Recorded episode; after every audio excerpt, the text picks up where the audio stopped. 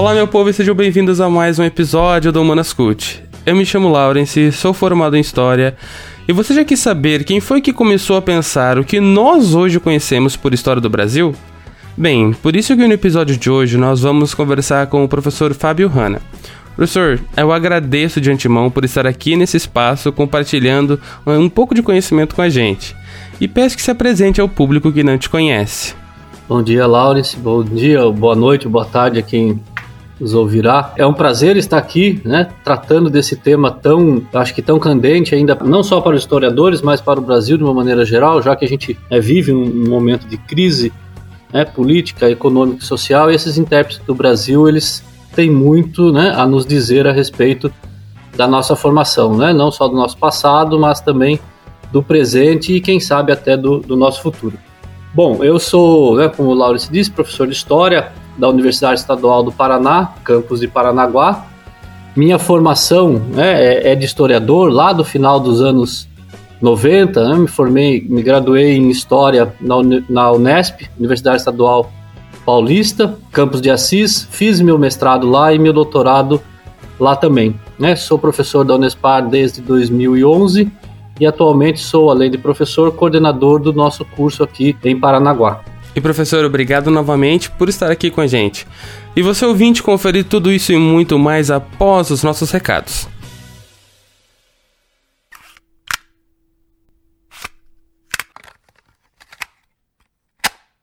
Eu quero frisar desde já que o nosso programa quer servir de ponto de partida dessa discussão, e aqui nós não temos tempo de discutir todas as nuances do tema. Por isso, na descrição do episódio você encontra links e referências que utilizamos, bem como sugestões de leitura e outras mídias.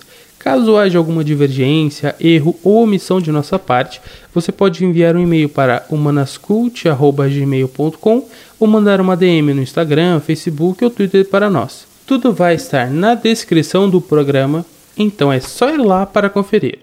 Certo? Então vamos lá.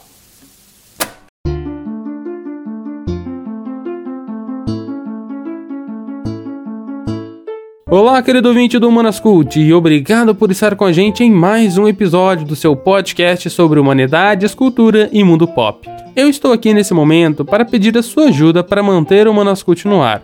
Sim, sim, nós somos um podcast independente no início da nossa empreitada. Nós temos algumas formas de financiamento. A primeira delas é o Padrim, onde você pode escolher um plano mensal e desbloquear metas e recompensas. Você também pode usar o PicPay, só procurar por humanascult na plataforma e você irá encontrar os nossos planos. Se você não quiser se comprometer com nenhum plano, pode doar também através do Pix. A nossa chave é o e-mail humanascult@gmail.com. Por último, mas não menos importante, qualquer compra na Amazon através do nosso link gera uma comissão que nos ajuda demais. Todos os links estarão na descrição do episódio. Entre também no nosso grupo de ofertas do WhatsApp. Se não puder fazer parte dos planos, mas quer ajudar o podcast mesmo assim, basta compartilhar com o máximo de pessoas que você conheça, compartilhar nas redes sociais e marcar o nosso humanas.cult. Já segue a gente lá no Instagram, Facebook e Twitter. E simbora para mais um episódio.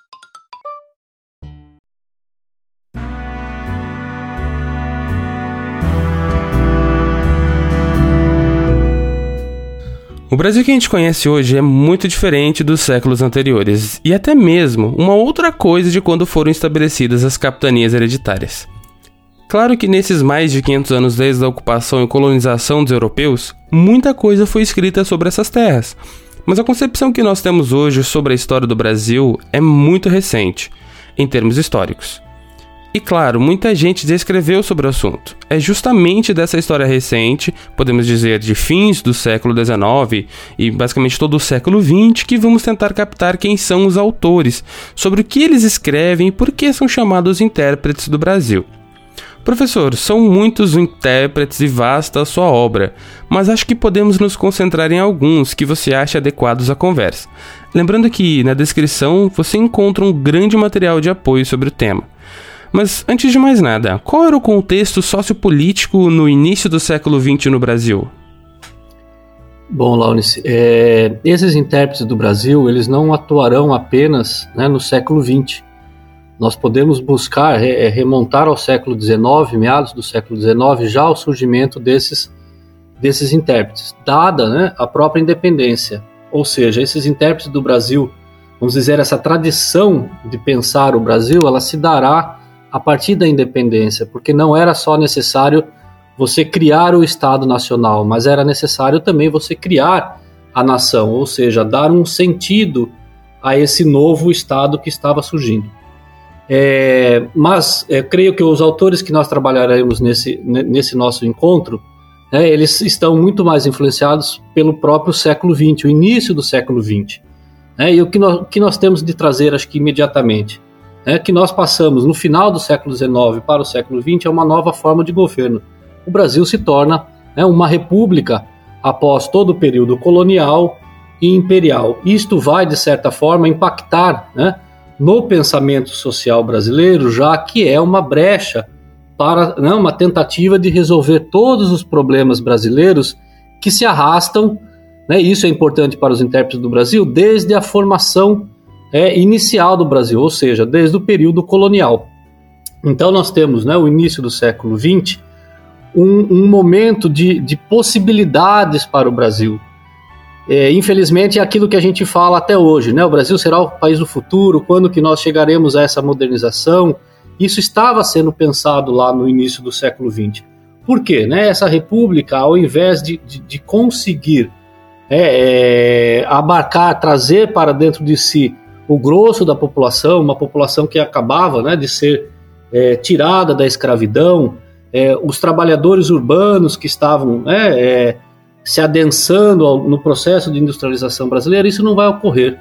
Né? A nossa república, a gente sabe que no início ela será, já né, inicialmente é um golpe, né? nós temos a própria formação da República Brasileira a partir de um golpe militar, né? e isso já é uma característica que né, perdurará na nossa na nossa República, vídeo golpe de 2016, nós estamos aí há, há pouco tempo de mais um golpe, claro que com outras características, mas então é uma, é uma, é uma república que está se formando para atender muito mais aos interesses de uma classe social, né, que é dos grandes cafeicultores, em especial os paulistas, do que propriamente a uma nação. Então esse, né, esse início da república é um início que vai, é, digamos assim, vai ser desacreditada pelos seus, pelos seus críticos. E essa, né, já na década de 20, então na década de 20 a gente tem um, um momento crucial para essa, essa república federativa, já que o federalismo, né, esse regime oligárquico federativo, ele vai começar a entrar em, em declínio. E a gente pode pensar ali no ano de 1922 como um ano, vamos dizer, síntese né, desse, desse, desse início. Nós temos, né, por exemplo, a formação, a criação do Partido Comunista Brasileiro, nós temos a Semana de Arte Moderna, nós temos o próprio centenário da independência como um momento de se repensar todo esse processo de formação é, é, política, econômica e social brasileiro a partir da sua, da sua independência. Temos as primeiras expressões do tenentismo, né? E mais ao, ao final dessa, dessa década de 20, nós temos né, a grande crise, pensando no plano internacional, a grande crise de 29, que vai abalar muito a estrutura econômica brasileira, já que nós dependíamos basicamente da exportação de café. Não que não houvesse, evidentemente, as atividades econômicas internas, muito pelo contrário, a gente tem um processo de industrialização já desde o início da, da República, que vai se acentuando, vamos dizer assim, ao longo desse, desse início do século XX. Mas claro que no início da década de 20 a gente tem então né, crise econômica, temos uma crise política e também temos uma crise social, que vai, né, vamos dizer assim, culminar com a Revolução de 30. Então a gente pode pensar a Revolução de 30 da mesma man maneira que a proclamação da independência, que a proclamação da República, como momentos, digamos assim, síntese de crises brasileiras, em que vão ser muito, né, é, um solo muito fértil para o surgimento desses intérpretes do Brasil. Então, o que a gente pode é, já adiantar, né, que esses intérpretes do Brasil eles têm sempre a sua, é, é eles sempre emergem nos momentos de crise. E esses momentos de crise no Brasil, né, como a gente já já vem dizendo nesse, né, nesse curto espaço aqui de tempo, elas são bastante recorrentes. Então nós tivemos né, o golpe de 1889, depois nós tivemos crises né, durante todo o período republicano, com diversas é, revoltas, depois nós tivemos na década de 20, já como eu falei, né, a questão dos tenentistas, as cisões intra-oligárquicas que serão fundamentais para essa, né, essa ruptura, digamos assim, desse pacto federativo. Então, nós temos uma grande descentralização política na República Velha que vai ser é, é, posta abaixo com a Revolução de 30. Então, esse, esse ambiente desses grandes intérpretes do Brasil que surgirão a partir da, da, da Revolução de 30, é, ou do golpe de 30, alguns consideram também como um golpe de 30 e não Revolução de 30, já que isso seria o discurso do próprio vencedor e não dos vencidos, é um, é um, é um momento então em que o Brasil precisa ser repensado, como ele foi é, pensado e repensado no período da independência. Então você tem aí uma série é, de intelectuais já no século XIX é, preocupados com essa formação do brasileiro, né, do Brasil, você terá aí na década de 20 também né, o surgimento ou o reaparecimento de novos intelectuais buscando né, compreender esse país que de tempo em tempo sofre né, grandes abalos políticos, grandes abalos econômicos e, por consequência, grandes abalos sociais.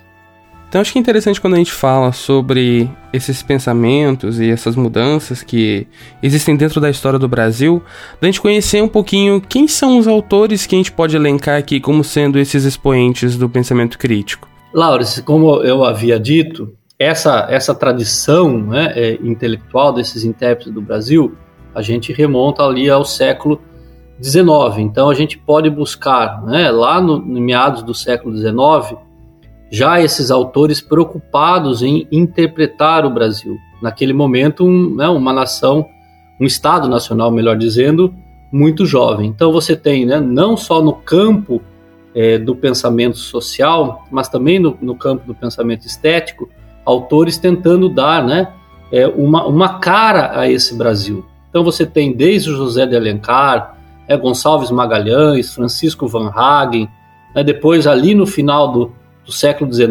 início do século XX, você tem Joaquim Nabuco, o próprio Rui Barbosa, o próprio Machado de Assis, Nina Rodrigues, Alberto Torres, Monteiro Lobato, enfim, né, uma, uma infinidade de autores preocupados em, em interpretar, em, em, em trazer né, é, à tona essa discussão de quem somos nós, né, como nós nos formamos, como, né, o que nós somos naquele momento, o que nós seremos no futuro. Então, esse aspecto da formação é muito importante. Já no início dos anos, né, é, começo dos anos 30, aí nós temos aqueles clássicos autores, né, é, conhecidos aí como é, esses intérpretes do Brasil, que seriam o resultado, vamos dizer assim, imediato dessa Revolução de 30. Não numa, numa, numa questão né, causal, mas no sentido mesmo de, de né, serem impactados por essa por essa transformação que será a Revolução de 30 ou o golpe de 30. Aí a gente tem né, os três grandes autores conhecidos né, como os grandes intérpretes do Brasil: o Sérgio Buarque de Holanda, o Gilberto Freire e o Caio Prado Júnior. Né? Na sequência, os, as obras são inicialmente né, do próprio Gilberto Freire, com Casa Grande Senzala, em 1933, o Sérgio Buarque com Raízes do Brasil em 1936 e Formação do Brasil Contemporâneo do Caio Prado de 1942. Então, é, quando se fala que esses autores vão fazer uma releitura do Brasil, uma nova leitura, eles estão, de certa maneira, se colocando como contrários, digamos assim, aos autores anteriores, que tinham uma outra tradição teórico-metodológica, vamos dizer assim, e uma outra perspectiva sobre o Brasil. Mas isso não significa que eles também não representem uma continuidade desses autores. Um dos autores pouco estudados, né, mas que tem muito peso naquele momento, é o próprio Oliveira Viana. Né? Oliveira Viana é, é um reacionário, é um conservador, é, vai ser muito importante para o governo Vargas, ele será técnico do Ministério do Trabalho no governo Vargas, é, mas ele vai ser muito importante para esses autores, embora né, o enfoque desses três que eu citei, Gilberto Freire, Sérgio Buarque e o Caio Prado sejam enfoques diferentes do Oliveira Viana, a gente vê aí elemento desses autores, desse autor, não só dele, mas como de outros. Então, acho que o, o que é importante, né, a gente dizer desses intérpretes do Brasil, desses três aqui, que eles estão muito preocupados com a formação do Brasil. Então, onde eles vão encontrar essa formação do Brasil? Eles vão encontrar no período, né, no período colonial. Então, a gente pode, né, não só tratar desses autores dos anos 30, mas a gente tem aí a sequência desses autores, porque como eu falei vo para vocês, né, esses, esses intérpretes do Brasil, eles têm é, o aparecimento deles é, mais comuns em determinadas épocas de crise do Brasil. E essas crises não vão né, cessar em 1930. Depois nós vamos ter uma série de outras crises, sendo a maior delas, digamos assim, o golpe né, civil-militar de 1964. Então a gente tem novamente né, o aparecimento desses autores lá na década de 50, 60, 70. É Florestan Fernandes, Raimundo Faoro, uma série de, de autores que vão estar aí também presentes. O próprio Darcy Ribeiro, que lá na frente vai escrever né, uma grande interpretação do Brasil. Então são inúmeros, né? Então a gente pode citar aí uma infinidade, né? Repito, tanto no pensamento social, ou seja, né, na história, na sociologia, na antropologia, quanto é, no pensamento estético, né? Seja Mário de Andrade, Paulo Prado, enfim, né? Uma série de, de autores que estão aí preocupados né, com a questão do Brasil. E para prosseguir com a nossa conversa, eu acredito que eu deva perguntar: por que, que esses autores são considerados intérpretes do Brasil? É, eu já dei algumas pistas, né? Talvez eu tenha avançado um pouco aí no sinal, mas é, por que intérpretes do Brasil? É, em primeiro lugar, porque eles estão né, é, preocupados em, obviamente, interpretar, mas a partir do quê? A partir da formação do Brasil. Né? Então, isso é muito importante para eles, buscar né, as origens do Brasil para tentar com, não só compreendê-lo, mas isso é um outro ponto importante, mas também é propor alternativas para situações é, que eles colocam como inconclusas, ou seja, eles interpretam o Brasil com uma finalidade. Né, eu estou falando principalmente desses autores até os anos 50, 60, porque depois a gente tem uma historiografia, mesmo que eles possam ser considerados intérpretes do Brasil, uma historiografia mais formada já dentro da academia, né, dentro da, das universidades. Então, elas, de certa forma, perdem um pouco disso, mas não completamente. Então, é, voltando, o que, que eles estão preocupados? Com a formação. Por que, que eles estão preocupados com a formação? Porque eles querem entender a origem dos males, como eu disse. Então, não é à toa que na maioria das obras desses autores há ali escrito formação. Então, você tem formação do Brasil contemporâneo do Caio Prado, você tem né, raízes do Brasil, que está obviamente tratando da formação. Então, nós temos, por exemplo, né, no título Donos do Poder, Formação do Patronato Político, do Raimundo Faoro, Formação da Literatura Brasileira, do Antônio Cândido. Nós temos né, O Povo Brasileiro, Formação e Sentido do Brasil, do Darcy Ribeiro. Então, todos eles recorrem né, ao estudo dessa, dessa formação. Então, é, é, isso é importante né, para nós historiadores ou para né, o, o, ouvinte de maneira geral. É, nessas obras, né, nós conseguimos visualizar né, as três temporalidades nelas, porque elas estão preocupadas com a formação, ou seja, com o passado, estão preocupados com o presente deles, então são essas, né, essas questões presentes que os levam ao passado, e muitas delas né, nós encontramos propostas para um futuro, projetos políticos, enfim, né, é, perspectivas futuras. Então, isso é um outro, né? Isso é um outro elemento importante dessas interpretações. A preocupação de compreender a origem desses males, então eles vão buscar lá forma, na formação. Eles estão preocupados com aquele presente, não é à toa que no, na própria obra do Caio Prado tem a formação do Brasil contemporâneo, contemporâneo a ele, né? Década de 30, década de, de 40 você tem a abertura do, do do Brasil, né? o, o Sérgio Buarque falamos, falando somos ainda hoje, né? anos 30, uns desterrados em nossa terra.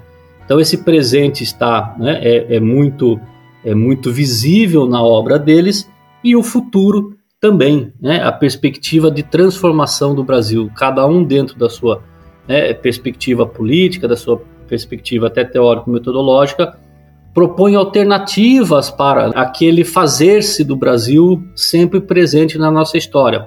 É aquela, ah, agora vai, agora o Brasil vai, de repente a gente retorna né, a uma situação anterior. Então eles interpretam né, esse processo histórico. Então o passado para eles, esses autores que nós estamos, né, eu vou, eu vou né, circunscrever a esses autores, Caio Prado, Sérgio Bach Gilberto Freire, que tratando mais detidamente, eles vão né, encontrar no passado brasileiro, ou seja, né, no período colonial, as mazelas do presente, né, os entraves para a né, chamada modernização brasileira. Por isso que a própria Revolução de 30 ela tem essa, essa perspectiva de aguçar o pensamento social brasileiro como uma nova janela e uma abertura de possibilidades para um Brasil que ainda não se fez, que não se completou, que não garantiu é, uma série de direitos à maioria da sua população, não tem uma economia desenvolvida, etc, etc. Então eles interpretam um Brasil buscando soluções para os nossos problemas, que para eles são problemas seculares, né? são problemas oriundos do período colonial.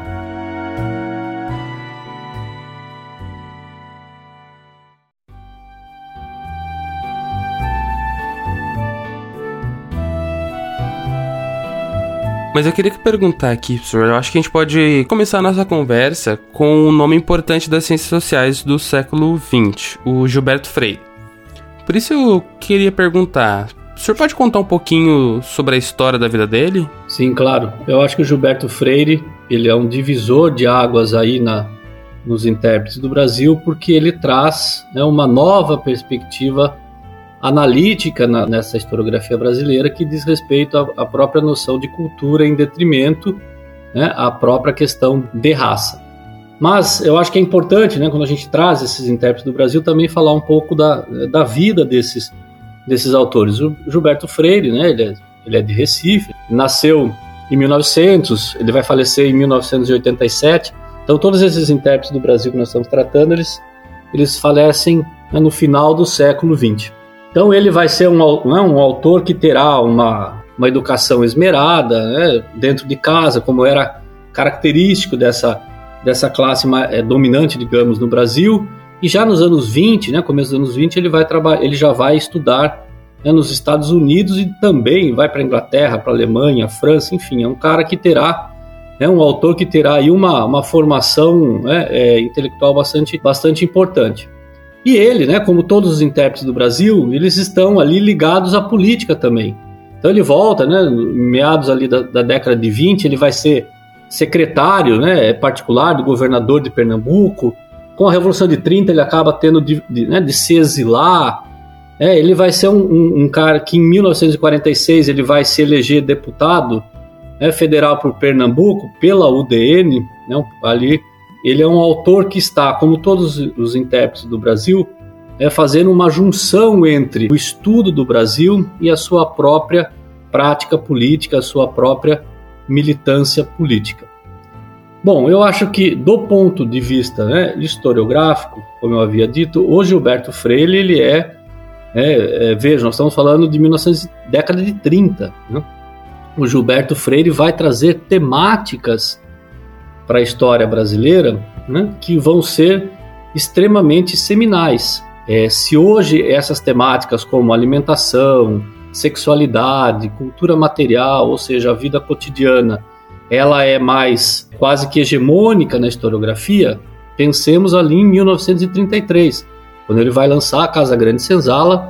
É, vejam, aí tem o subtítulo de novo: Formação da Família Brasileira sob o regime da economia patriarcal. Né? essa obra vai ser, completa, né? vai ser completada com sobrados e mucambos e também com ordem e progresso. Então, do ponto de vista é, historiográfico, né? antes até de falar do ponto de vista político, essa obra, como eu disse, traz né, grandes inovações teórico-metodológicas. Então, ela vai, né, de certa forma, substituir a discussão de raça pela discussão de cultura. Não que ele não esteja tratando da questão racial, muito pelo contrário. Né?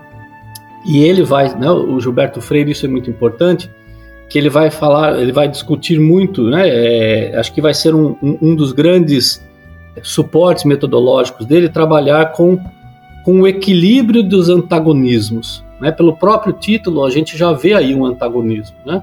Então, é Casa Grande e Senzala. Então, ele vai trabalhar né, o senhor e o escravo. Ele vai trabalhar a Europa né, e o Brasil, Portugal e o Brasil, a Península Ibérica em geral e o Brasil. Ele vai trabalhar a questão da convivência entre né, escravos e senhores. Então ele trata, né, e isso é muito importante, esses, esses conflitos dessas, dessas ambiguidades, eu acho que é um, é um dos cernes da, da, discussão dele.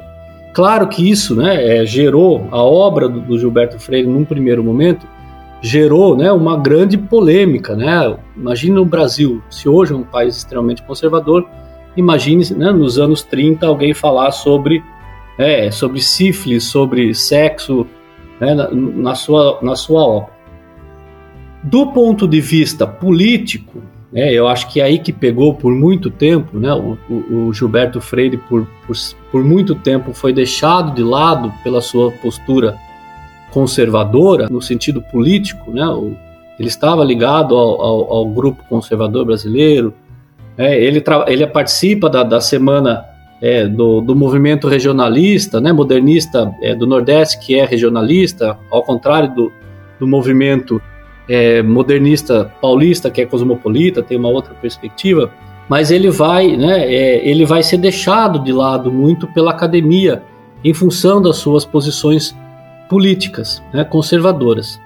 A partir dos anos 70, 80, né, com, a, com, com, uma nova perspectiva historiográfica, ele vai né, passar a ser lido, ele vai passar a ser citado, ele vai passar a ser é, um autor de peso, porque as, as temáticas que ele inaugurou lá nos anos 30 vão estar agora nos anos 70, 80, 90 e no, do, nos nossos dias bastante atuais. Qual é a questão política que eu acho que pega na obra dele, que afastou por muito tempo né, é, setores do pensamento social brasileiro? O Gilberto Freire, de fato, é um saudosista do período colonial, né? porque para ele a Casa Grande, né, esse, esse, essa Casa Grande de Senzala, elas que formaram, digamos, o caráter social brasileiro. A organização brasileira, social brasileira, deriva disso. Né? Isso não vai ser um exclusivo dele. A gente vai ver que o Sérgio Buarque também né, tem essa perspectiva. Oliveira Viana, que está escrevendo lá no, né, na segunda metade da década de, de 1910, tem essa perspectiva também. Né? O mundo rural é muito importante. Então, de certa forma, o Gilberto Freire ele é um, é um saudosista do período colonial, que está se tentando fazer né, no pensamento social, e no pensamento estético é justamente né, superar essa herança.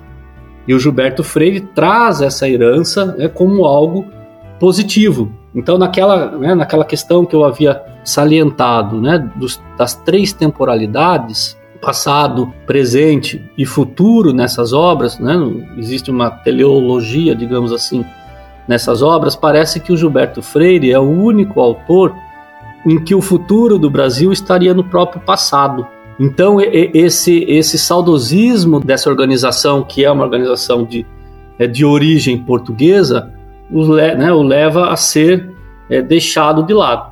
O, o, Gilberto Freire, né, a diferença dos demais, ele vê como positiva o período colonial, coisa que os outros autores não verão, muito pelo contrário, né, verão como algo a ser superado. O Gilberto Freire não, ele lamenta a decadência dessa aristocracia fundiária. Né? Para ele, isso é um grande problema. Outra questão muito importante, né, que, que afasta, de certa maneira, né, a análise sobre o Gilberto Freire por um bom tempo, é o que, a meu ver, né, é extremamente errôneo, porque não existe né, na obra, quem lê Casa Grande Senzala verá que ele em nenhum momento fala em democracia racial, a ideia de que o Gilberto Freire inaugura a ideia, né, a democracia racial, que o Gilberto Freire vai ser um grande é, entusiasta dessa, dessa relação entre né, brancos né, e negros, entre senhores e escravos. Quem ler a obra atentamente, é claro que em alguns momentos ele fala que a situação do negro da Casa Grande é muito melhor até, por exemplo, do que né, operários ingleses. Mas, por outro lado, né, ele vai em inúmeras passagens mostrar né, como havia uma grande violência por parte dos senhores, por parte dos brancos para com os escravos. Né? Então, eh, parece um pouco estranho imaginar que ele esteja falando uma democracia racial quando ele né, mostra ali os estupros, mostra a violência, mostra né, como que as, as, as senhoras né, tinham ciúmes das mucamas e as mutilavam, como é, inclusive ele vai mostrar que né, para manter né, a parede do, das casas grandes mais sólidas, às vezes até enterravam escravos ali. Então vejam, ele mostra uma, uma série de violências. Então é, essa ideia de democracia racial, a meu ver, é um, é um erro. E isso causa até hoje né, um problema para essa nova historiografia, né, para os pós-modernos, né, porque como trabalhar Gilberto Freire se ele é né, um entusiasta da democracia racial? Então causa um certo incômodo a esses historiadores, a esses antropólogos, a esses né, sociólogos de maneira geral, como trabalhar o Gilberto Freire se ele é o pai da, né, da democracia racial. O Gilberto Freire é uma figura muito ambígua nesse sentido, né, porque, como eu já disse, da mesma maneira que ele né, exalta essa, essa relação entre né, o senhor e o escravo da Casa Grande, ele mostra como essa relação era absolutamente violenta. Não tinha nada de democrático, muito pelo contrário, né? Mas eu acho que esse mal entendido terá de ser resolvido porque o Gilberto Freire é né, um dos precursores dessa historiografia que hoje está em voga. Né? Eu não me lembro se foi o Peter Burke ou a mulher dele que, né, que exaltam esse papel inovador do, do Gilberto Freire lá nos, nos, anos 30. Bom, então né, o Gilberto Freire será esse, esse intérprete do Brasil que vai mostrar né, um, um passado formado ali né, nesse conflito entre a Casa Grande Cesal, esse equilíbrio de, de opostos, vai dizer que ali se formou a sociedade brasileira, a vida social brasileira, e que ela estava sendo desmanchada, né? ela foi sendo desmanchada, em especial depois pelo próprio trabalho livre, né? pela própria República. Então, por esse lado, ele é esse grande é, saudosista aí da, né, do, da colonização. Então, mas por outro lado, pessoal, sem dúvida nenhuma, é uma das grandes obras, né, que foi escrita no Brasil nos anos 30. Sem dúvida, Casa Grande Senzala, Senzala é uma é, é, um monumento da nossa, né, do nosso pensamento social. É de uma escrita muito interessante, porque é, um, é uma mistura de ensaio, né, já com o pensamento científico, já que ele teve uma formação é, é, intelectual acadêmica nos anos 20, mas ele também né, ainda está no, um pouco no ensaio, então é uma obra né, é, fundamental. Gilberto Freire tem de ser lido né, por qualquer brasileiro, gostemos ou não das posições políticas dele, que são de fato né, conservadoras, em certos momentos reacionárias e saudosistas né, do período colonial. Algumas perguntas que eu queria te fazer já foram até antecipadas pela sua resposta, professor. Eu acredito que a gente pode passar para outro nome do pensamento brasileiro, que é o Sérgio Buarque de Holanda, o pai do músico Chico Buarque. É, você pode contar um pouquinho para a gente sobre a história dele? Bom, o Sérgio Buarque, né, o pai daí do nosso é, é, famoso Chico Buarque, ele, né, ele é um paulista, né? Na verdade, ele é um paulistano, né? O Sérgio Bach não é um paulista, ele é um paulistano. Ele também nasce ali muito próximo ao Gilberto Freire, né? em 1902. Ele vai falecer em São Paulo em 1982, então, né? Também muito próximo aí ao Gilberto Freire. Ele vai estar num primeiro momento muito preocupado em contribuir, né? É, literariamente, jornalisticamente, ele vai escrever para o Correio Paulistano, enfim, para a Revista do Brasil. É, ele é um autor que começa na crítica literária e vai aos poucos indo para para a história. Né? Depois ele se muda lá para o Rio de Janeiro na década de 20, vai se formar, né, bacharel em ciências jurídicas aí na década de 20, vai escrever em, em, em revistas modernistas, né, a Claxon, trabalha, na, é, participa da Semana de Arte Moderna, vai fundar uma revista muito importante, revista estética naquele momento, vai atuar em, em jornais e já no, no, finalzinho dos anos 20, ele vai para a Alemanha trabalhar como, como jornalista. Ali a gente consegue visualizar uma certa, digamos, ruptura, um, no, novos interesses intelectuais do Sérgio Buarque, porque ele vai, né, é, ter contato com, com intelectuais alemães. Então ele vai estudar ali filosofia, vai estudar literatura, vai estudar a própria, né, os métodos das ciências sociais. Ele vai ter aulas na Universidade de, de Berlim, né, então ele vai estar muito influenciado pelo, pelo Weber, pelo Nietzsche, pelo Meineck. Né, então esse momento da, da vida do, do Sérgio Buarque é muito é muito importante para né, a sua posterior, digamos, adesão ao, né, à história, porque num primeiro momento ele não é um historiador. Aí ele volta né, para o Brasil, comecinho ali dos anos 30, e ele vai, se não me engano, em 1935, ele vai editar um estudo né, que chama Corpo e Alma do Brasil, que é a própria origem né, do livro Raízes do Brasil. Então ele, né, a partir desse livro, ele vai da sua própria formação, ele já começa a lecionar em, em algumas universidades. Né? Ele vai, por exemplo, no final dos anos 30, ele vai lecionar na, na, na Faculdade de Filosofia da Universidade Federal. Em 41 ele vai para os Estados Unidos, então ele vai ter uma série de, de atuações já política. É, de 37 a 34, ele vai trabalhar no Instituto Nacional do Livro, na Biblioteca Nacional nos anos 40. Então, ele é um autor que vai estar aí bastante ativo né, nessa formação intelectual. É, ele volta a morar em São Paulo no, no, na década de 40. É, ele vai, a partir de 48, vai lecionar na Escola de Sociologia e Política de São Paulo. Já na cátedra, vejam só, né, de História Econômica do Brasil. Ele vai substituir o Roberto Simonsen, que é um, um historiador econômico ali né, é dos anos 30, ele tem ali uma, uma a grande obra, né, a História Econômica do Brasil. E depois ele vai ser, isso é muito importante, de 46 a 56, se eu não me engano, ele vai ser diretor do Museu Paulista e vai, né, depois se afastar desse museu para assumir né, a cadeira de História da Civilização Brasileira da USP. Então vejam, é, ele tem uma, uma, uma, formação né, que sai da crítica literária, né, que sai do jornalismo e vai para né, a história do Brasil, vai para, para a sociologia.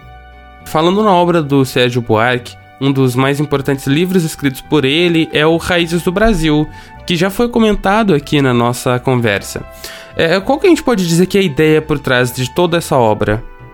Bom, então o, o Sérgio Buarque, né, no Raízes do Brasil, ele está mostrando né, é, ao seu leitor que essas raízes, ou seja, as raízes da colonização, as raízes que o português criou no Brasil, elas estariam muito presentes no Brasil contemporâneo a ele, ou seja, lá na década de 30.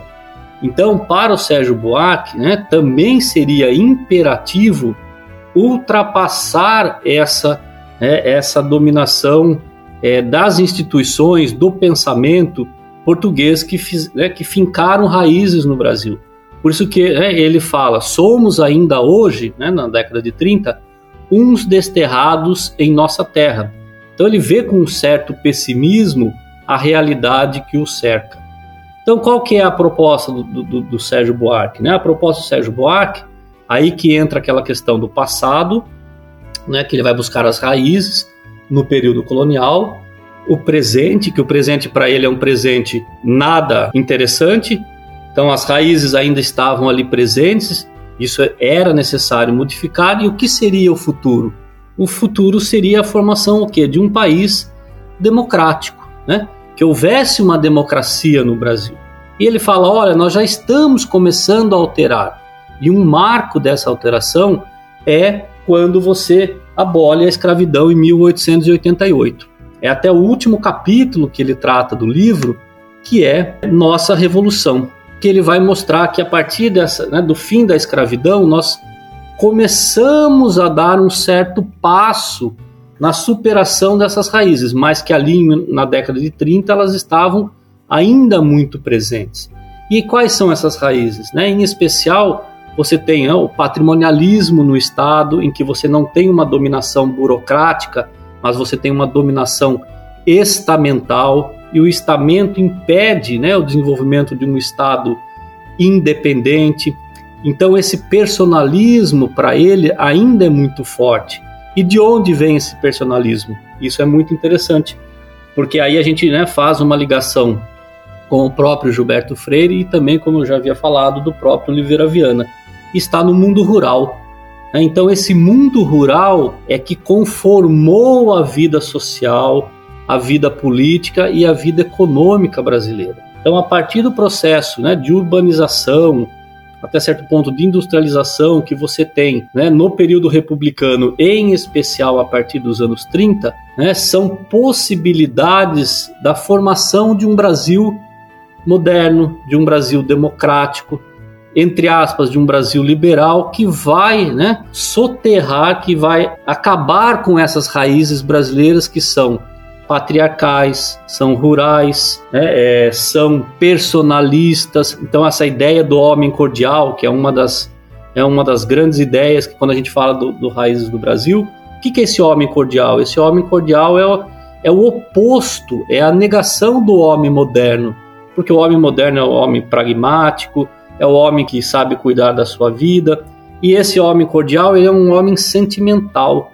é um homem preso à família, né, preso aos interesses particulares e não aos interesses coletivos. Então, todos esses, esses embaraços à modernização brasileira começam a ser superados. Então, isso do ponto de vista político da obra. Quando a gente pensa do ponto de vista historiográfico, o, o Sérgio Buarque vai para o âmbito do, do weberianismo. Né? O Sérgio Buarque vai trabalhar com categorias e até com tipos ideais weberianos né, para tentar compreender essa realidade brasileira. Trabalha com, com conceitos como patrimonialismo, como estamento, que são caros ao pensamento weberiano. E também, né, se a gente pensar do ponto de vista historiográfico, ela é a maneira da Casa Grande Senzala um misto de, de um ensaio com né, uma discussão mais acadêmica, mas ela é, eu acho que essa obra é muito mais ensaística do que propriamente a do, a do Gilberto Freire mas também é uma, é uma escrita extremamente instigante, é um, é um livro aí, não tem como alguém se furtar de lê-lo, embora, né, hoje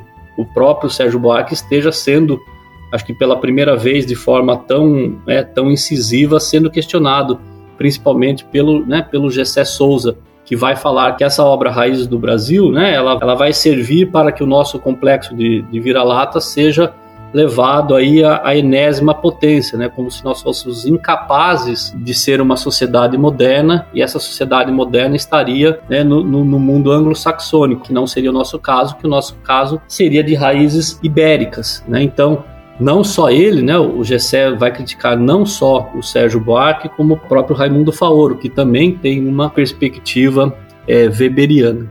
E foi legal da gente falar no começo da nossa conversa aqui sobre esse impacto político, né, importância política que esses autores tiveram, né?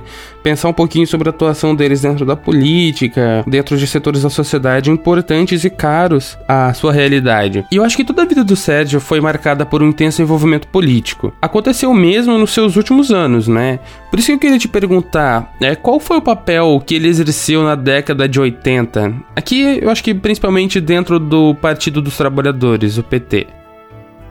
Bom, é, o Sérgio Buarque né, tem uma participação é, política já desde a década de, de 20. Né, ele já se, já se posiciona ideologicamente aí nos anos 20 bastante claro. Né, a gente pode falar que ele é de esquerda, pode, podemos falar que ele é de esquerda, mas eu creio que ele né, cabe como um grande um grande democrata, né? embora ele tenha sido né, cotejado aí no, em 1928, por exemplo, pelo bloco, né, pelo BOC, que é o Bloco Operário Camponês, já que o Partido Comunista é, estava na, na ilegalidade. Não vai se candidatar. Depois, na década de 40, ele vai participar da fundação né, da Associação Brasileira de Escritores. Ele vai ser candidato né, pelo PSD, PSB, perdão, né, Partido Socialista Brasileiro, o qual ele ajudou a fundar em 1950. Então ele tem uma ação né, política bastante visível. Né? Ele vai, como já dissemos, participar da fundação do Partido Trabalhadores nos anos 80, né, em 1980. Então ele tem uma atuação aí bastante visível, né, ao lado de outros grandes intelectuais. E isso não é novidade, né? Como nós já falamos no, no, no Gilberto Freire, o Gilberto Freire também, né? Deputado, político, então ele tá é muito característico, eu acho que isso é importante né, ressaltar. É muito característico a esses intelectuais, a esses intérpretes do Brasil, a junção, o imbricamento entre uma atividade intelectual e atividade política. Por isso, né, eu acho que, eh, não sei se é o melhor momento para dizer, mas a gente tem que compreender que essas interpretações é, do Brasil elas têm um caráter político.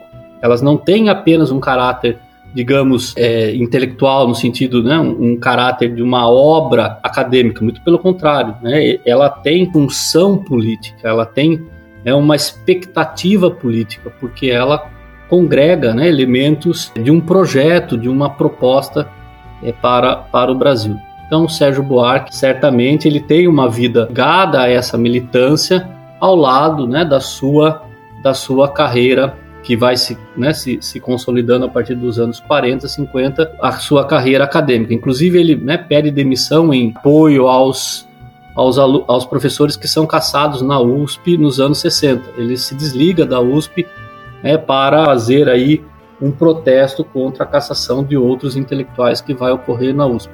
Então ele é, né, ao mesmo tempo um intelectual e um, e um militante político, sim. Não é à toa que né, nós temos aí a figura do, do filho também é extremamente atuante, em especial né, junto ao próprio Partido dos Trabalhadores.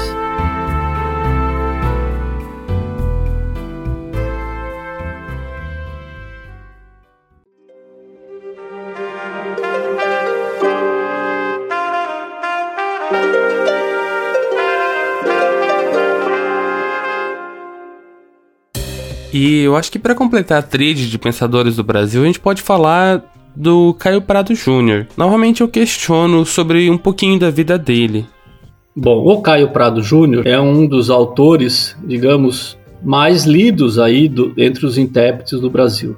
O Caio Prado Júnior, a maneira dos, né, principalmente do Gilberto Freire, o, o Sérgio Buarque já é de, mais de uma família né, de classe média urbana, o Caio Prado Júnior, é, ele é filho da, né, da mais alta aristocracia paulista, né? Vem lá do, do clã lá do Silvas Prado, né? E ele, sem dúvida, né? Eu acho que isso é um traço que a gente vai, vai falar ao longo, né? Dessa conversa nossa aqui. O Caio Prado vai nos anos 30, digamos assim, romper com a sua classe, né? Quando ele adere ao Partido Comunista, quando ele né, passa a ser entre aspas o intérprete do proletariado brasileiro, ele está, de certa forma, rompendo né, com essa origem aristocrática.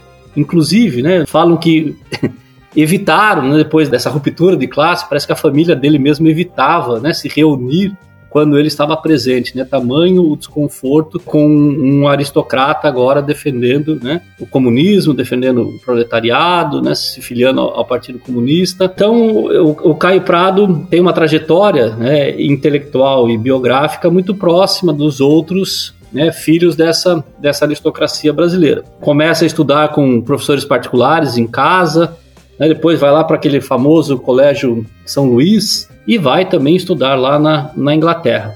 Da mesma forma que os outros autores, ele vai né, se formar em direito, que era muito comum aos intelectuais, filhos da, filhos da aristocracia, né, filhos dessa elite brasileira, formar-se né, em direito. Então ele entra lá na, na Faculdade de, de, Direito de São Paulo, do Largo São Francisco, e vai se formar em, em 28 como um bacharel. Em 27, pessoal, a gente, né, voltando um pouco no tempo, é importante, ele vai se filiar, né, ao PD, Partido Democrático, que é o partido que vai fazer o que? Oposição ao Partido Republicano Paulista, PRP, que digamos é o dono da política nacional. Desde o golpe da, da República, né, as duas grandes forças políticas mais organizadas serão o Exército e o próprio Partido Republicano Paulista. Então, o, o Caio Prado, ele nesse momento ele é um dos autores que está despontando, né, é, que estão fazendo né, uma, uma cisão, agora, nesse momento, introligárquica. Né? Como ele é filho da própria oligarquia, ele está, né, junto com outros familiares, tentando acabar aí com essa hegemonia do PRP. Em 29, ele vai aderir né, à própria aliança né, é, é, liberal que está fazendo oposição ao, né, ao PRP, ao, ao domínio oligárquico, e ele vai, em 1930, já ter a sua primeira prisão ele vai né, ser preso porque ele vai dar vivas ao próprio Getúlio Vargas num jantar que é oferecido ao, ao Júlio Prestes. Então veja só, ele já está ali né, numa vida política bastante, bastante efetiva. Outra coisa importante, né, que eu acho que tem que se destacar, que o, o Caio Prado ele vai participar da Revolução de 30. Tá? Inclusive ele vai para Ribeirão Preto, que é uma cidade do interior do estado de São Paulo, ele vai é, é, ali ser um dos representantes, digamos, dessa, né, dessa revolução. Mas logo, pessoal, o, o Caio Prado né, acha que, que essa revolução ou esse golpe né, não deu em nada.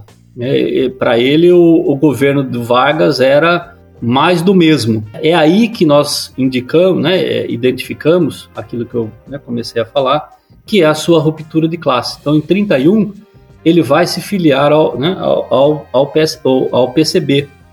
Tá? Então, ele vai com essa, né, com essa filiação ao, ao, PCB, então alguns autores, como o próprio Francisco Iglesias, vai falar, olha, isso se trata de uma de uma ruptura, né, da sua classe de origem, já que ele é, né, do mais alto extrato aí da aristocracia paulista. Outro elemento importante, né, na sua biografia e na sua formação é que de 34 a 35 ele vai frequentar o curso de História e Geografia na USP, tá? E vejam só, ele vai ter como, né, entre os seus professores, Brodel, mas ele acaba não chegando a concluir esses cursos porque ele é, vai ser preso em 1935, aí nós estamos falando já da segunda prisão dele, né, em função da própria intentona comunista, porque ele era o vice-presidente da, da seção né, de São Paulo da Aliança Nacional Libertadora. Ele não participa do, né, do, do Levante, mas ele, né, por ser vice-presidente da, da, da, Aliança Nacional Libertadora em São Paulo, ele acaba sendo preso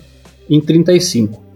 E ele vai ficar, pessoal, até 1937 na prisão. Né? Aí ele sai da prisão e ele vai né, se exilar na França até 39, mas aí com né, até participa da, né, na, na, guerra civil espanhola. Tá? Isso também é, um, né, vejam só a envergadura do, né, do Caio Prado. Então ele vai ser aluno da Sorbonne, enfim, né, ele acaba voltando para o Brasil em função da, da Segunda Guerra Mundial. Outra coisa importante, né, do ponto de vista político, é que em 47 ele vai ser deputado estadual, né, pelo é, PCB. Só que o, o, mandato dele vai ser cassado porque o próprio registro do PCB vai ser cassado. Então o Caio Prado, né, se a gente for ficar aí elencando todas as atuações dele, a gente né, fica ficaria muito tempo. Eu acho que é importante também trazer que o Caio Prado vai além né, dessa, dessa ação política e dessa ação intelectual, ele vai ser um, digamos, um empresário cultural. Ele vai né, fundar a editora brasileira em 1943, a editora brasileira, né, não brasileira, editora brasileira que está né, presente até hoje. E em 55 ele vai lançar a revista Brasiliense, que vai ser editada até o golpe de 64. Tá? Vai ser uma revista que vai é, acolher o pensamento nacionalista daquele momento.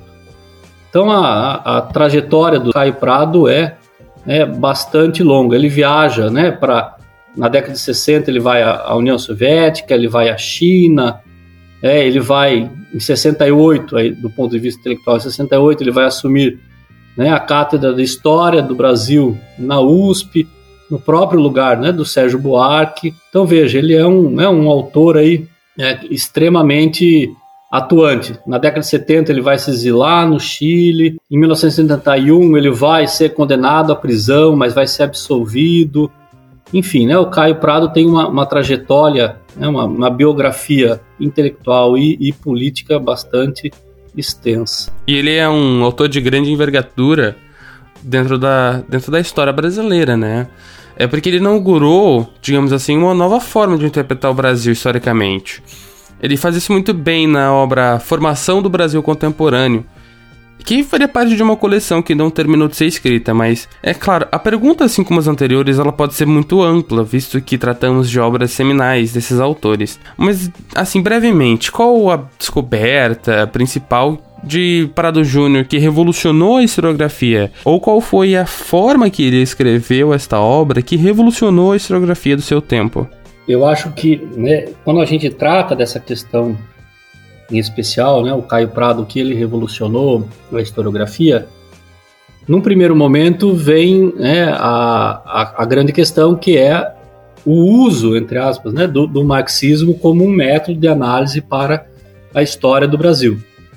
Claro que no, nos anos 20 você já tem tentativas de outros autores de, né, de se valer do materialismo histórico para fazer uma interpretação do Brasil. Inclusive, né, não, é, não é exatamente no, no, no, Formação do Brasil Contemporâneo que esse método é inaugurado, é no livro de 1933. Vejam que é um livro muito próximo à sua filiação ao Partido Comunista, que foi em 31, que ele é Evolução Política do Brasil, que é um estudo materialista da história do Brasil, que depois se torna né, Evolução Política do Brasil e outros estudos. Nessa obra de 33, ele já tem né, um esboço do que seria, não sei se conscientemente, né, mas um esboço do que seria a sua grande é, inovação interpretativa que vai gerar aí uma série de, de autores que o seguirão da mesma maneira, né?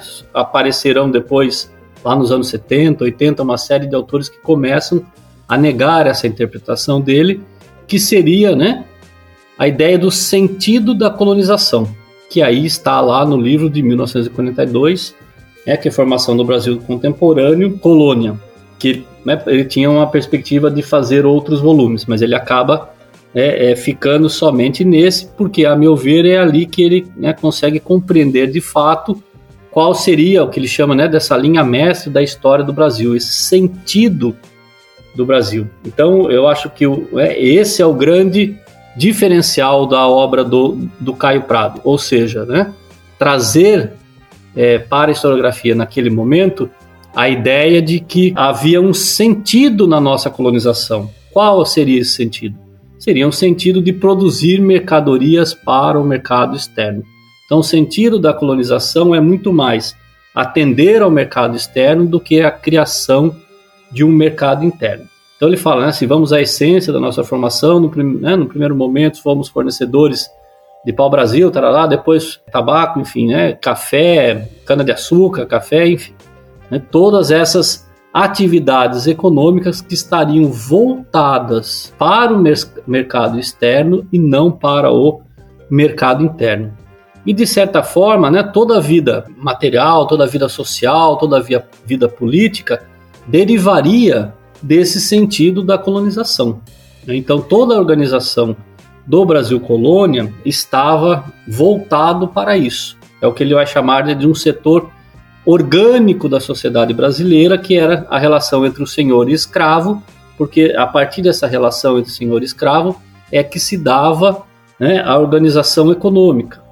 É, e o setor inorgânico seriam né, setores ali que, né, que estavam ao redor do, é, da produção para o mercado externo, que seria né, produção de gêneros primários, que, formada por né, é, homens brancos livres, escravos livres, etc. Essa grande, né, a meu ver, essa grande revolução aí que a gente pode dizer do Caio Prado não é só apenas né, o marxismo, que já é muito, né, nós estamos falando lá nos anos 30, 40, em que as obras de Marx não estavam difundidas no Brasil, né, você não tinha uma difusão aí dessas das obras é, de Marx, mas por outro lado, né, a, a grande revolução é ele trazer esse, esse novo entendimento sobre o período colonial. Porque para ele, né, essa formação, ou seja, uma formação voltada para o mercado externo, traria consequências até o Brasil contemporâneo. É, consequências da formação é, é, de um país que não tem uma autonomia econômica. Então não havia uma independência econômica. E essa independência econômica só seria alcançada a partir da formação de um mercado interno. Por isso que é muito, né, é muito caro a toda a obra posterior do, do Caio Prado essa ideia seminal de que né, sem a formação de um mercado interno não haveria independência brasileira. Seríamos né, um país colonial, um país dependente. Muito se criticou a relação, né, em relação a isso, já que né, do Brasil, em que ele escreveu, nos anos 30 em especial, a partir da Formação Brasil Contemporâneo de, de 42 até os anos 60, 70, né, quando ele escreve outras obras fundamentais como a Revolução Brasileira, é, o Brasil haveria mudado. Então esse sentido do Brasil haveria mudado e para o Caio Prado não. Então, seus críticos falam: olha, é, o Brasil não é o mesmo da década de 30, da década de 40. O Caio Prado fala: em sua essência é. Por que, que ele é? Mesmo que nós tenhamos formado né, um mercado interno, esse mercado interno foi formado por grandes multinacionais, foi formado né, pelo capital estrangeiro e não pelo capital nacional. Isso né, nos manteria ainda dependentes econômicos, né, ainda numa situação né, de, de, de falta de, de independência, não teríamos nos tornado um país independente. Então, a obra do Caio Prado, ela precisa ser entendido, né, ser entendida, a meu ver, por esse prisma. Né? Trata-se de uma perspectiva política do Caio Prado. Né? O Caio Prado faz uma leitura é, faz uma proposta política em suas obras, qual seja, como eu afirmei anteriormente, possibilitar né, ao, ao, país a formação de um mercado interno, né, desenvolver né, o consumo das classes populares, que isso não ocorria. Então nós estávamos né, com uma economia voltada para um grupo pequeno da, da sociedade brasileira e, em especial, nossa economia voltada para, para o mercado externo. Então a obra do Caio Prado né, tem uma proposta política, né, que ele vai encontrar os problemas lá né, da maneira dos outros autores que nós vimos agora, ele vai encontrar os nossos problemas no período colonial, que é esse sentido da colonização, esse é o obstáculo do nosso desenvolvimento. Esse Brasil contemporâneo, ele estava dando passos nessa mudança, mas ele não consegue alterar significativamente essa mudança. Então, é, ela, essa obra é revolucionária tanto pela questão do marxismo, né, tanto a evolução política do Brasil como a formação do Brasil contemporâneo, mas eu acho que a grande inovação do Caio Prado é o sentido da colonização, que hoje já foi muito né, questionada, ela tem, ela vem sendo né, questionada desde os anos 70, 80 e segue até hoje, né, mas ele tem aí continuadores de peso, como o próprio, como o próprio Fernando Novaes, né, que é um que vai ampliar essa ideia de sentido da colonização para a ideia de acumulação primitiva de capital. A função né, desse sentido da colonização é a acumulação primitiva de capital. Então, o Caio Prado, sem dúvida, revoluciona é, a historiografia brasileira, mas eu também acho que o Gilberto Freire revoluciona e o Sérgio Buarque também né, revoluciona. Cada qual né, da sua forma, cada qual com, as, com seus interesses políticos, né, com as suas visões é, políticas e com as suas perspectivas historiográficas. E eu acho que é legal de, de a gente trazer esse ponto de que a obra do Caio Prado não influenciou apenas o seu momento histórico, mas como continua influenciando a historiografia brasileira. E como que essa obra, como que todo esse conjunto que o Caio Prado escreve nos ajuda a entender o Brasil contemporâneo? Como ele pretendia, né? Como ele pretendia falar sobre o Brasil contemporâneo.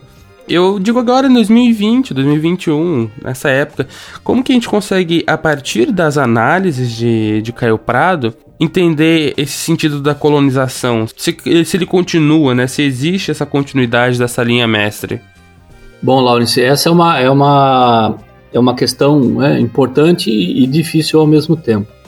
É, porque já, né, a partir dos anos 70, 80, depois com, né, com os historiadores é, cariocas, vamos dizer assim, você tem uma, né, você tem dados, né, você tem é, resultados empíricos né, de que havia uma acumulação interna, de que havia, né, um mercado interno. Então, é, não dá para dizer que, que esse, esse sentido da colonização não, não tenha sido de certa forma desmontado.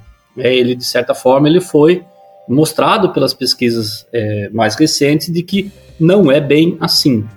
Veja, mas eu acho que a gente tem que fazer aí um, é, um, um parênteses. Há uma diferença muito grande entre essas obras, vamos dizer, de cunho mais acadêmico, né, monográficas, do que essas interpretações do Brasil. Essas interpretações do Brasil, elas têm de ser obrigatoriamente entendidas né, como obras também políticas, né, como obras que têm um interesse é, de direcionar o Brasil para, uma, para um caminho, entre aspas, seguro para a modernização, seguro para a inclusão social, etc, etc. Então, é, eu acho que a obra do Caio Prado, ela sobrevive né, como uma, né, uma ideia política. É, e isso não é pouco. Porque se a gente, a gente pensar né, hoje, né, o próprio processo de retorno do Brasil como um grande exportador de matéria-prima, nos remete imediatamente a essa ideia de um sentido da colonização. Né, de que o Brasil experimentou uma industrialização a partir dos anos 70, né, 60, 70, tá, tá, passou a ter um processo de desindustrialização que vem se acentuando né, e a ascensão desse, desse setor aí é, rural, que hoje a gente vê, né, com, né, com grande, como um grande, um dos grandes elementos da, da nossa economia, em especial da, das nossas exportações.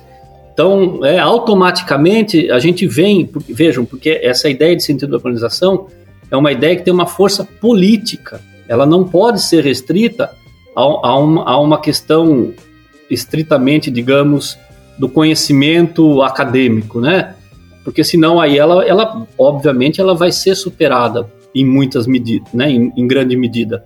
Embora não em todas, né, porque se a gente pensar é, que havia acumulação interna, certamente havia acumulação interna, não é possível, né, uma sociedade não ter o mínimo de, uma, de um mercado interno, de uma acumulação interna. Mas o que o Caio Prado estava tentando nos dizer, e eu acho que é isto que sobrevive ainda, é que o Brasil está muito mais atrelado às oscilações é, do centro do capitalismo do que propriamente de si. Essa é uma crítica que foi feita a ele. Ah, o Caio Prado fala que o Brasil é, é, capitalista desde, desde o começo, antes mesmo do capitalismo. É, isso é uma crítica que se faz. Então era o antigo regime que dominava né, na colonização. É claro que isso é, é possível verificar pelas pesquisas, mas é o que eu volto a insistir. Não dá para entender a obra do Caio Prado sem entender sem entendê-la como, né, como uma proposta política, como uma proposta de emancipação política e econômica do Brasil, que nós somos colônia, fomos colônia é fato, né? Então isso também não dá para negar. Então eu acho que o Caio Prado sobrevive muito, né? Não só com análise historiográfica, que ele é muito usado ainda hoje, mas ele sobrevive também e muito, né? Como uma ideia política.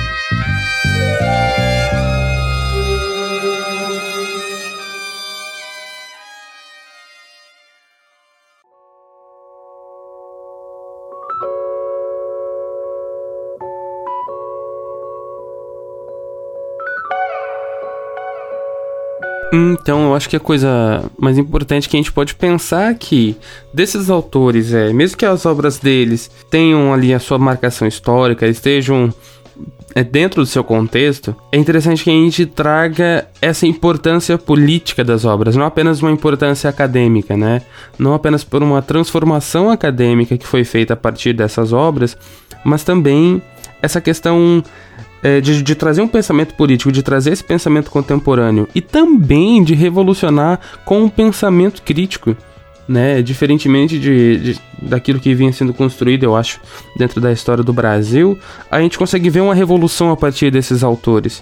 E essa é a parte mais importante da gente discutir sobre essas interpretações, né? Sobre essas novas ideias que são trazidas por pensadores que vieram realmente aqui do Brasil, mesmo que tenham influência em outros acadêmicos e pensadores estrangeiros, mas que vieram daqui, né? São pensadores que começam a pensar o Brasil a partir da sua própria vivência, né? A partir da sua própria experiência.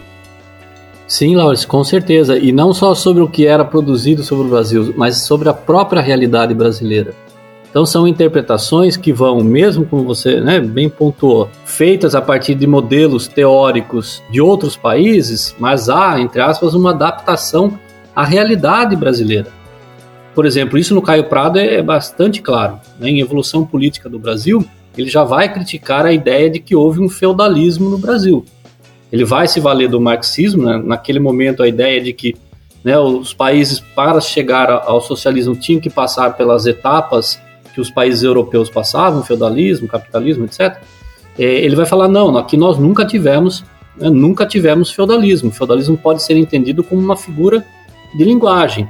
Então, eles inauguram de fato né, uma nova perspectiva com autores, né, seja Weber, seja o Franz Boas, seja o Marx, uma nova perspectiva de entender esse Brasil que tem né, para todos um único dilema, que é como se modernizar, que é só como se né, se organizar como um país autônomo, moderno, inclusive, etc.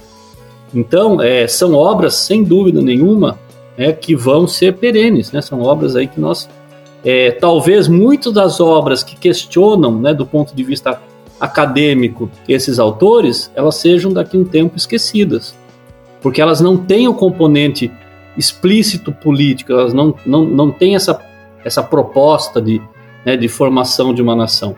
E esses autores, né, ao exemplo de, de tantos outros aí, na história da humanidade, eles se tornam, né, os clássicos que se tornam, porque eles têm esse elemento político, né, eles têm essa perspectiva é, emancipadora, seja né, de um grupo social, seja de um Estado nacional, enfim.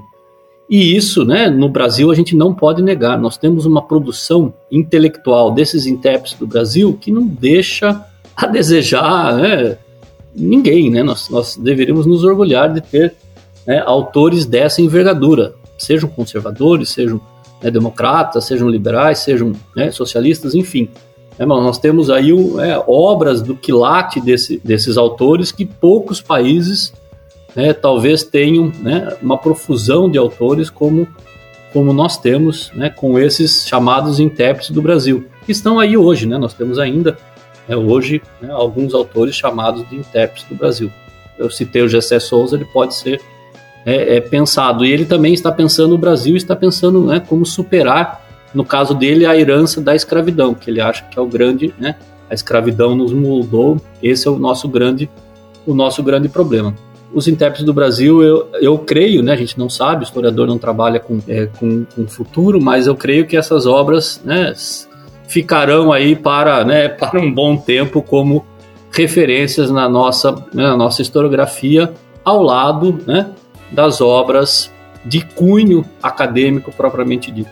E professor, para finalizar, eu gostaria de te pedir que indicasse algum livro, obra, qualquer referência sobre o tema, né? Além, é claro, do, dos, dos, livros que nós já falamos, né? Os, os clássicos de cada autor. Eu gostaria de pedir então essa indicação para aquelas pessoas que se interessassem, quisessem conhecer um pouquinho mais de maneira aprofundada.